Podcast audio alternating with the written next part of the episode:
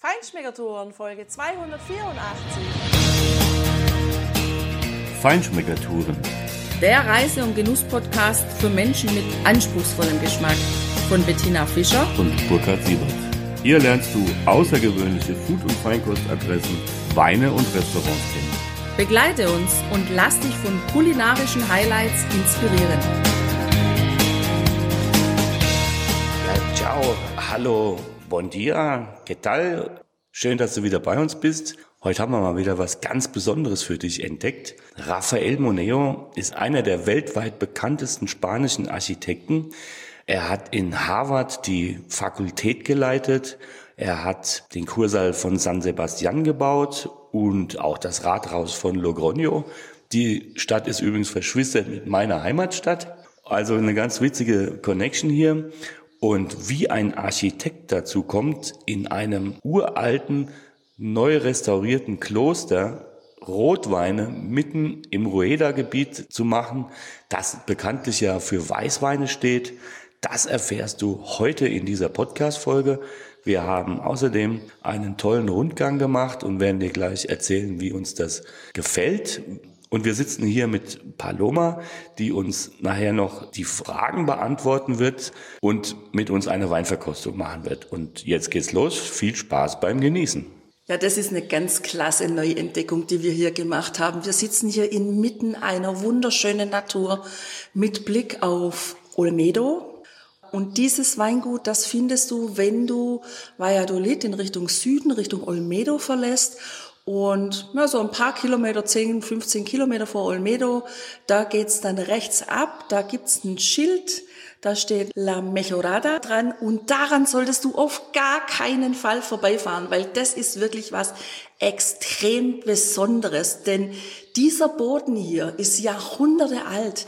Ein uraltes Kloster steht hier, das früher ganz verfallen war. Wir haben Bilder gesehen. Das war eine unglaubliche Arbeit und architektonische Leistung, das alles zu rekonstruieren, teilweise auch neuere Gebäude dann abzureißen, damit der alte Charakter dieses ehemaligen Klosters wieder rauskommt und das alles zu konstruieren und dann diese Weinpflanzen, diese Rebstöcke weiter zu pflegen, teilweise neu zu kultivieren. Das war eine jahrzehntelange Arbeit, die sich wirklich gelohnt hat. Das ist wirklich ein besonderer Fleck auf der Erde und auch, glaube ich, ein ganz besonderer Wein, den wir ja nachher verkosten werden, was übrigens auch schon sehr, sehr schön ist. Also es führt von der geteerten Straße eine Schotterpiste hierher. Die Schotterpiste ist aber auch sehr gepflegt, also da gibt's keine Schlaglöcher.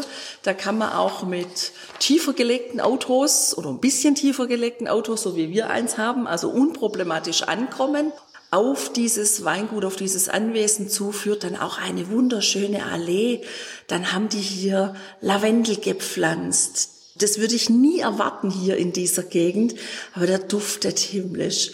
Und dann diese alten Häuser, die weiß gestrichen sind und aus hellem oder rotem Steinen dann gebaut sind. Ja, wir fehlen fast die Worte. Das ist ein wirklich ganz besonderer Ort. Und ganz besonders sind bestimmt auch die Weine ähm, schon allein deshalb, weil sie quasi um den Kreuzgang des alten Klosters herum in den vier Flügeln, das ist ja ein geschlossenes Gebäude mit einem wunderschönen Innenhof, mit vielen, vielen Bäumen, Lorbeer wächst da, Quitten wachsen da und natürlich in der Mitte auch ein Brunnen aus dem 18. Jahrhundert. Und dieser Wein wird eben in allen vier Flügeln hergestellt. Überall gibt's die verschiedenen Stufen der Weinproduktion und des Lagerns und schau mal natürlich auf unseren Blogbeitrag. Da findest du dann Fotos von ausschließlich französischen Eichenfässern und den Tanks und ja, also sehr spannend einfach architektonisch und ich denke, diese besondere Atmosphäre, die wird sich irgendwie auch in diesem Wein widerspiegeln. Tatsächlich ist dieses Weingut auch noch umgeben von einer uralten Mauer aus dem 14. Jahrhundert als dieses Kloster, diese Klosteranlage gebaut wurde. Das war zur Zeit, als die Hieronymus-Mönche dieses Kloster erbaut haben, was dann später im 19. Jahrhundert von den Dominikanermönchen übernommen wurde. Und es steht hier auch noch eine Kapelle aus dem 14. Jahrhundert. Die haben die wirklich bewahrt und wieder ja, ein Stück weit aufbereitet. Man sieht auch noch mit den Steinen, die auf der Erde liegen, die Ausmaße der Gebäude, die neben der Kapelle waren, sogar einen Pool, wo die früher gebadet haben. Und die Paloma hat uns auch die Kapelle geöffnet. Und das ist jetzt das ganz Spannende daran. Also da liegt dann auf dem Boden, liegt lauter abgeschnittener Lavendel. Das gibt einen wunderbaren Duft und diese Kapelle ist die ursprüngliche Gruft. Da wurden die Familien begraben. Und oben die Decke, die ist ganz rund und noch blau bemalt. Und dieses Deckenmuster, das hat der Inhaber dieses heutigen Weingutes, Rafael Moneo, dazu genutzt, das Logo für seine Bodega zu kreieren. Das finde ich also ausgesprochen schön. Ja, und direkt nebendran sind auch noch richtig uralte, jahrhundertealte Keller, unterirdische Höhlen quasi, die natürlich auch früher zum Weinmachen genutzt worden sind, zum Lagern genutzt worden sind. Und ja, wir sitzen jetzt hier in einem, man kann eigentlich sagen, Nebengebäude, äh, wo man auch durch ein Tor mitten hindurch fährt äh, zu den weiteren Wirtschaftsgebäuden. Das ist hier innen drin super toll, modern, sehr stylisch sehr schön restauriert und eingerichtet. Und auf der anderen Seite gibt es auch noch einen kleinen Raum für Veranstaltungen und Verkostungen in einer kleinen Bar mit äh, ja, wunderschönen Runddecken und den alten Baumstämmen, die noch aus dem 18. Jahrhundert tatsächlich auch stammen. Dieser Teil der Deckenkonstruktion hat es quasi überlebt und es ist toll gestaltet und eine, eine ganz besondere Location hier. Und ja, jetzt sind wir natürlich gespannt auf das Gespräch, auf das Interview und auf die Weine natürlich. Wir haben auch ziemlich viel gelernt heute und auch gesehen, denn im Inneren des Klostergartens, da stehen Bäume, zum einen sind Quittenbäume da, zum anderen Lorbeerbäume und wir haben auch ein Sträußchen Lorbeer von ihr bekommen. Und was ganz spannend ist, wir sind durch eine kleine Allee gelaufen mit Ulmenbäumen und die heißen Olmo in Spanisch und daher stammt auch der Name der naheliegenden Stadt, nämlich Olmedo. Im Grunde heißt diese Stadt Ulmenstadt. Ja, aber jetzt soll es losgehen. Jetzt begrüßen wir mal die Paloma. Hallo Paloma. Hola, buenos días. Hola, buenos días. Und stellen ihr einfach mal ein paar Fragen über das Weingut. Also, jetzt soll sie uns doch erstmal erzählen, am allerbesten die Geschichte des Weingutes. Rafael Moneo, al adquirir en el año 2000 los restos del monasterio, vio la ocasión de hacer. Paloma hat uns äh, gesagt, dass Rafael Moneo, der Architekt eben im Jahr 2000 die Überreste des Klosters erworben hat. Und da sah er die Gelegenheit, sein Interesse an der Weinkultur mit seinem Beruf als Architekt in Einklang zu bringen. Er wurde sicherlich von der reichen Geschichte des Klosters und insbesondere auch von der Mudejar-Kapelle, also das ist eine maurische Kapelle, maurischen Ursprungs, angezogen, aber eben auch von der Idee, den verloren gegangenen Weinbau in dieser Gegend ein Stück weit wiederzubelegen und wieder so zu gestalten, wie es in der Vergangenheit war.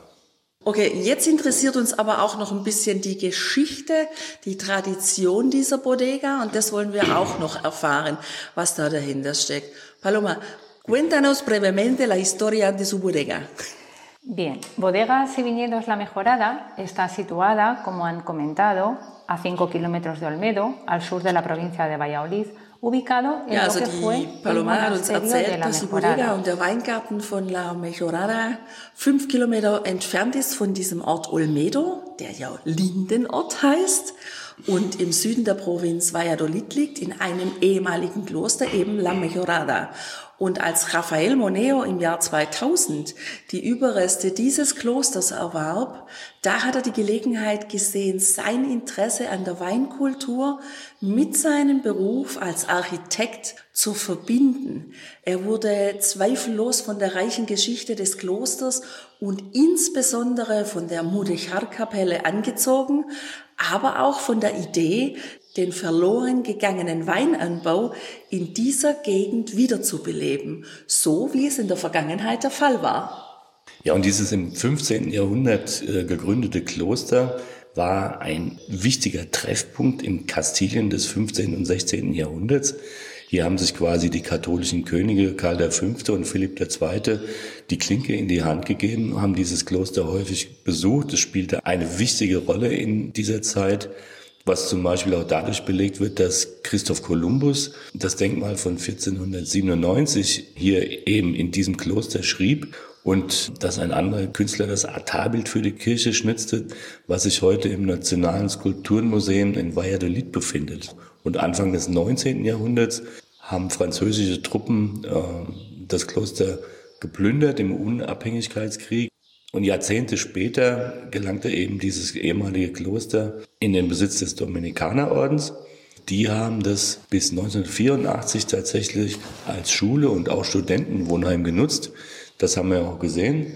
Danach wurde es eben in einen landwirtschaftlichen Betrieb umgewandelt, noch eine Zeit lang genutzt und verfiel dann so ein paar Jahre bis zum Jahr 2000, als eben äh, Raphael Moneo die Anlage übernommen hat und die Restaurierung und die Umwandlung in eine Weinkellerei begonnen hat. Und mit dem Pflanzen der Weingärten und der Umgestaltung des Klosters begann eben ein neues Leben für La Mejorada, wobei die Räume um den Kreuzgang eben für die Weinherstellung eingerichtet wurden. Der Weinberg wird sowohl innerhalb als auch außerhalb von diesen Klostermauern, die wirklich großen, wirklich Riesenareal umschließen, gepflanzt. Ähm, Paloma, ¿qué tiene de especial esta región vinícola? Bien, eh, la bodega se funda en el año 2000 y las primeras mmm, vendimias se hacen en el año 2004. Ja, also das ist tatsächlich eine spannende Geschichte und auch wieder sehr besonders. Also eigentlich gehört das Weingut ja ins Rueda. Also die Herkunftsbezeichnung wäre eigentlich das, weil das geografische Gebiet das hier ist. Aber hier werden ausschließlich Rotweine hergestellt. Und zwar mit der Appellation GGA Vino de Castilla y León. Also das gehört eigentlich dann wieder zu einem anderen Weinbaugebiet. Eben das Besondere ist auch, dass sie sich als Erzeuger von Terroirweinen einfach betrachten, wo die Kombination zwischen natürlichen und menschlichen Faktoren das Ausschlaggebende ist, die diese Weine bestimmte Eigenschaften verleihen, die andere Weine selbst aus dem gleichen Gebiet so nicht haben. Und das sind natürlich dann eben auch die Faktoren, die dieses Terroir charakterisieren. Es ist eine Höhenlage von 750 Metern. Wir staunen immer wieder und müssen es immer wieder vergegenwärtigen, weil, wie gesagt, das hier eigentlich also flach ist. Es ist sehr flach. Es ist eine Hochebene. Man sieht irgendwo am Horizont in den verschiedenen Himmelsrichtungen mal irgendeine eine Bergkette, aber im Prinzip ist es das. Ja, und dann begünstigt natürlich auch dieses kontinentale Klima, also mit den mäßigen bis strengen Wintern und den warmen, trockenen, aber relativ kurzen Sommern den Weinanbau. Und es regnet ja auch nicht viel hier, das sind 421 Milliliter im Jahr. Und deshalb werden hier auch die Rebsorten Tempranillo, Syrah, Cabernet Sauvignon, Merlot und Malbec gepflanzt. Und den Reben kommen natürlich auch die starken Winde sehr entgegen, die ja dann auch Auswirkungen bei extremen Temperaturen haben, weil die dann die Temperaturen abmildern. Und das kennen wir auch schon aus der Côte d'Iron, wo der Mistral ja auch weht. Diese Winde, die sorgen eben auch dafür, dass die Reben trocken bleiben, wenn es dann doch mal regnet und ähm, damit im Grunde auch mit wenig bis gar keinen Pestiziden gearbeitet werden muss, so wie das auch hier gemacht wird. Das hat sie uns übrigens vorher beim Rundgang auch erzählt. Also sie haben keine Zertifizierung dass das biologisch erzeugte Weine sind, aber sie werden genau so gemacht nämlich biologisch erzeugt. Ja, und die Böden, und das haben wir auch bei der Herfahrt hier gesehen, die sind sehr sandig, aber eben auch sehr tiefgründig. Unter diesem Sand befindet sich dann eine Schicht aus Ton und aus Sandstein. Und die Reben, die werden im Spaliersystem aus Akazienholz erzogen.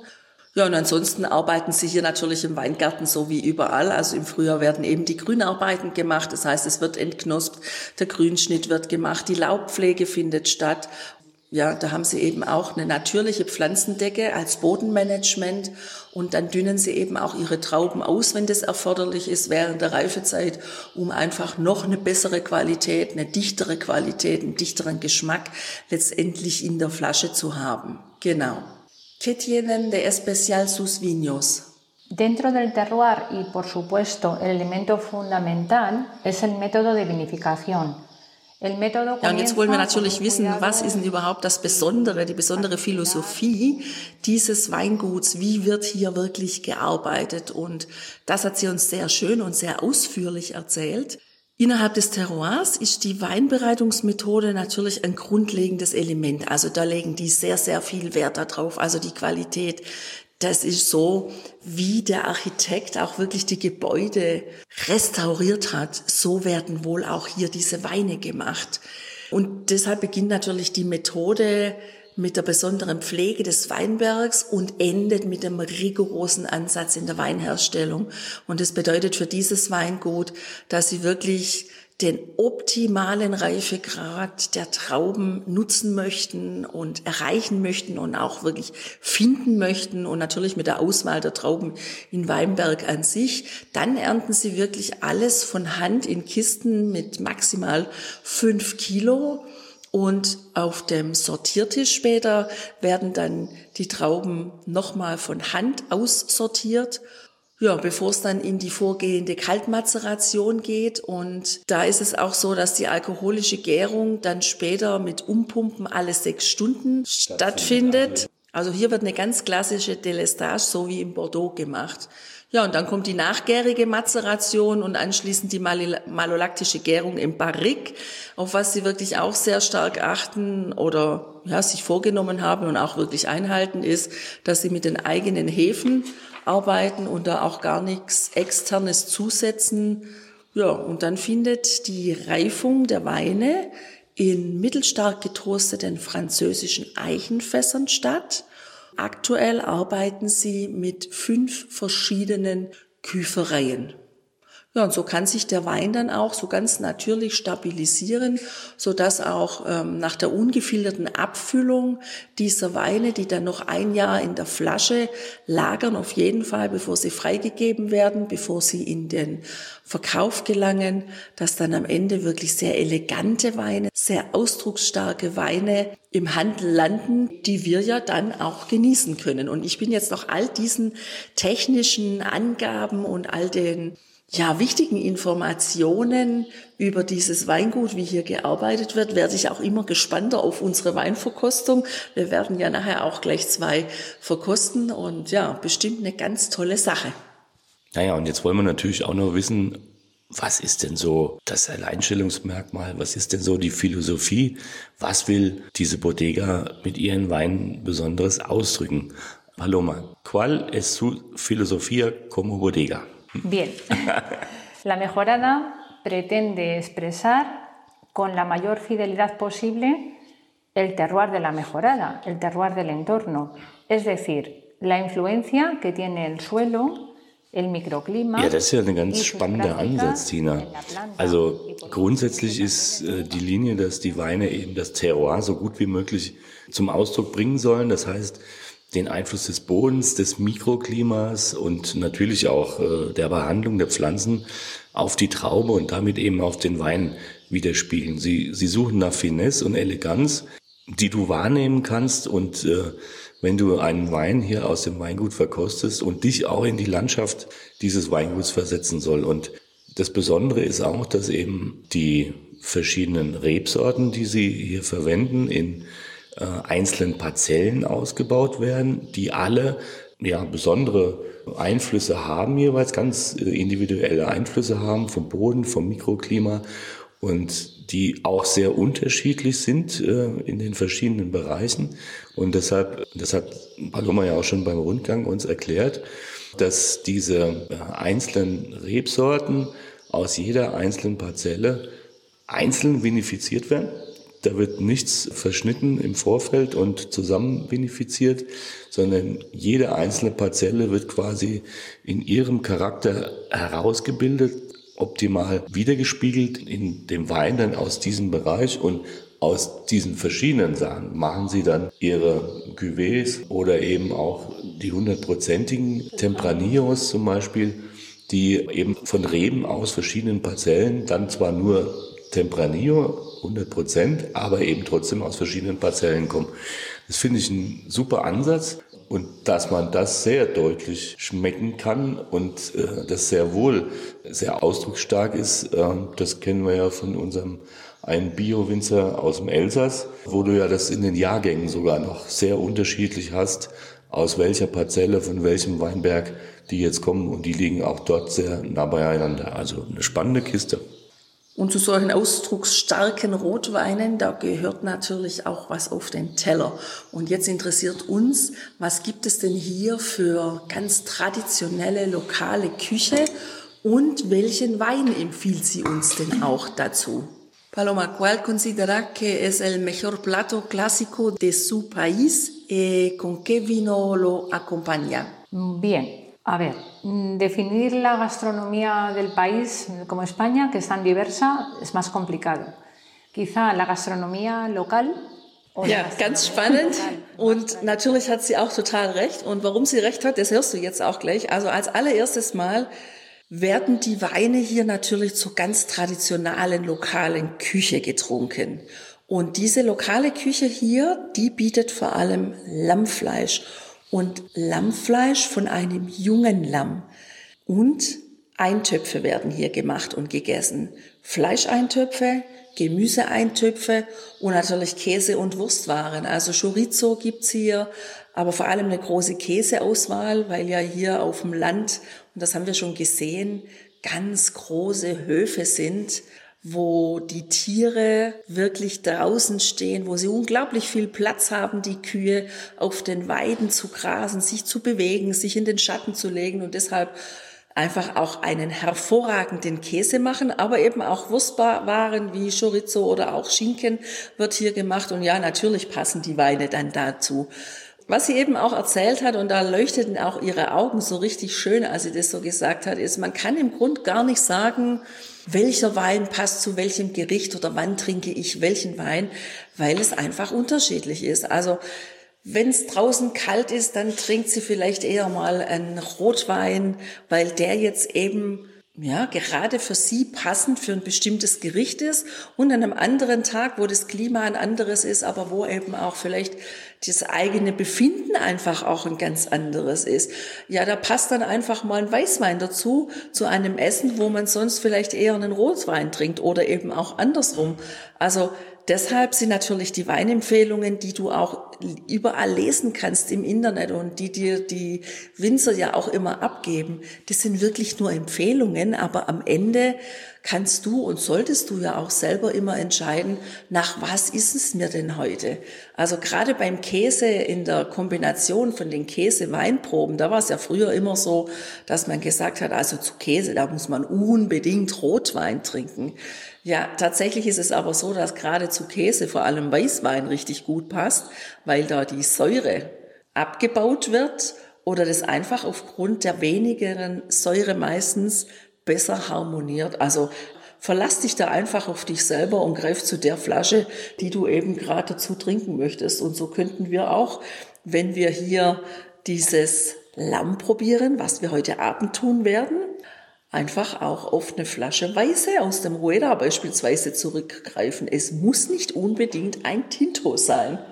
Paloma, ¿qué recomendación de restaurante puede dar a nuestros oyentes donde se vende su vino? Los vinos de la mejorada están presentes en restaurantes tanto de Olmedo como también del entorno, en la comarca, en la provincia. En Olmedo, pues restaurantes como el Caballero de Olmedo, el Rincón Mudéjar, el propio Mann, Mantina, also jetzt kriege ich immer mehr Appetit, wenn ich das jetzt eben gehört habe, was Paloma uns erzählt hat. Und vor allem kriege ich immer mehr Lust drauf, endlich diese Weine probieren zu wollen. Also, sie hat uns erzählt, dass sie hier in der Region in den guten Restaurants einfach vertreten sind. In Olmedo zum Beispiel, im El Caballero. Das ist genau das Restaurant, wo wir heute Abend äh, Milchlamm bestellt haben, schon reserviert. Die anderen, auch das Restaurant äh, in dem Hotel, in dem wir wohnen, im Castilla Thermal. Aber natürlich auch in der Umgebung auch mitten in dem Altstadtkern äh, ist das El Rincon. Da haben wir auch geschaut, zwar nur leider zu, da konnten wir nicht rein. aber auch in der Sternegastronomie sind sie nicht nur hier in der Gegend, zum Beispiel im Labotika vertreten, äh, sondern eben auch in den Sterne-Restaurants und anderen sehr guten Restaurants in der Hauptstadt in Madrid, aber auch äh, an der baskischen Küste in San Sebastian, in, auch in Asturien. Insofern schon eine weite Verbreitung, vor allem auch in gehobeneren Häusern. Das ist wahrscheinlich auch dem geschuldet, dass diese sehr äh, besonderen Weine natürlich äh, wunderbar zu kombinieren sind mit besonderen Rezepturen und Gerichten. Ja, und tatsächlich kannst du aber diese Weine auch nicht überall finden, weil auch da legen die wieder sehr viel Wert auf Qualität. Also sie versuchen mehr und mehr in die Sternegastronomie zu kommen. Das ist mal das eine. Und das andere aber tatsächlich in Restaurants, die selber eine Geschichte erzählen, weil sie da unheimlich viel Wert drauf legen. Also auch auf einen Kellner, auf einen Sommelier und auf eine Küche, die eine Geschichte erzählt, wo nicht einfach eine Flasche Wein aufgemacht wird, dem Gast präsentiert wird und gesagt wird, hier, der schmeckt, der ist aus der Region und fertig, basta. Nein, sondern es soll diese Geschichte dieses ehemaligen Klosters und wie daraus ein Weingut geworden ist, transportieren. Und am Ende ist es das ja auch. Also ein schöner Abend in einem Restaurant mit einem Produkt auf dem Teller, mit einem Gang auf dem Teller, der eine Geschichte erzählt und einem Wein, der dieses Menü, dieses Essen begleitet, der auch wieder eine eigene Geschichte hat. Das ist doch das, was letztendlich spannend ist und was nicht einfach nur ich gehe mal essen ist, sondern was ein eigenes Erlebnis aus vielen Einzelerlebnissen bietet. Und das finden wir total klasse. Ja, und Burkhard, ich freue mich total drauf auf dieses Milchlamm heute Abend. Und ich glaube, ich könnte mir vorstellen, dass wir tatsächlich eine Flasche von diesem Weingut dazu bestellen werden. Das müssen wir doch schon mal in der Kombination auch probieren. Also Tina, ich glaube, ich bin da einen Schritt weiter. Ich bin mir nämlich schon relativ sicher, dass wir genau das tun werden. So, wir gehen jetzt noch einen Schritt weiter. Wir gehen nämlich jetzt in die Weinverkostung. Aber bevor wir damit starten und wir dir auch noch ja, erzählen, wie uns dieser Wein schmeckt und nach was der schmeckt. Da möchten wir dir natürlich noch eine ganz wichtige Information jetzt mitgeben, nämlich wenn du Lust hast, mal dich mehr mit diesem Weingut zu beschäftigen und die Geschichte dazu zu lesen, dich inspirieren zu lassen, dann kannst du das auf der Internetseite, die heißt www.lamejorada.es und La Mejorada, das schreibt sich L-A-M-E-J orada.es wo du die Weine vielleicht in Deutschland bekommen kannst oder in Österreich oder überhaupt in anderen Ländern außer in Spanien. Das werden wir auch noch für dich herausfinden und diese Information, die stellen wir dir dann auf jeden Fall in die Show Notes, damit du, ja, wenn du Lust hast, da vielleicht auch was bestellen kannst. Ja, und wir starten jetzt mal mit dem ersten Rotwein. Wir haben hier eine Flasche stehen, die nennt sich Bialar und das ist der Jahrgang 2019. Auf diesem Etikett ist unten auch in einer Zeichnung das Weingut abgebildet.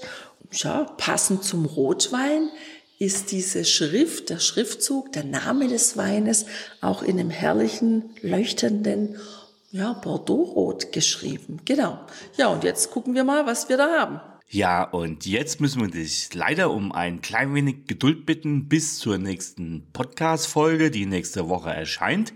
Denn wir wollen dir diese Weinverkostung, die wir mit Paola haben erleben dürfen, über diese wirklich sehr charakterstarken, persönlichkeitsstarken Weine ganz komprimiert zusammen präsentieren. Sei gespannt auf nächste Woche, schalt wieder ein und hör, wie uns die Weine geschmeckt haben und was es Besonderes dazu zu sagen gibt. Bis dahin, mach's gut, ciao, ciao, viel Spaß beim Genießen und hasta luego.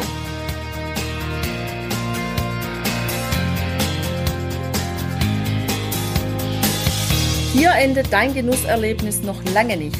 Komm rüber auf unsere Homepage feinschmeckertouren.de und schau dir die Bilder zu unserer Show an. Dort findest du auch wertvolle Links zu den heutigen Empfehlungen. Verpasst keine Neuigkeiten mehr und trag dich am besten gleich in unseren Newsletter ein. Wir freuen uns auf deine Anregungen für weitere Episoden und einen regen Austausch mit dir. Viel Spaß beim Genießen, denn du weißt ja, Wahrer Reichtum besteht nicht im Besitz, sondern im Genuss. Deine Feinschmecker Guides Bettina und Burkhard.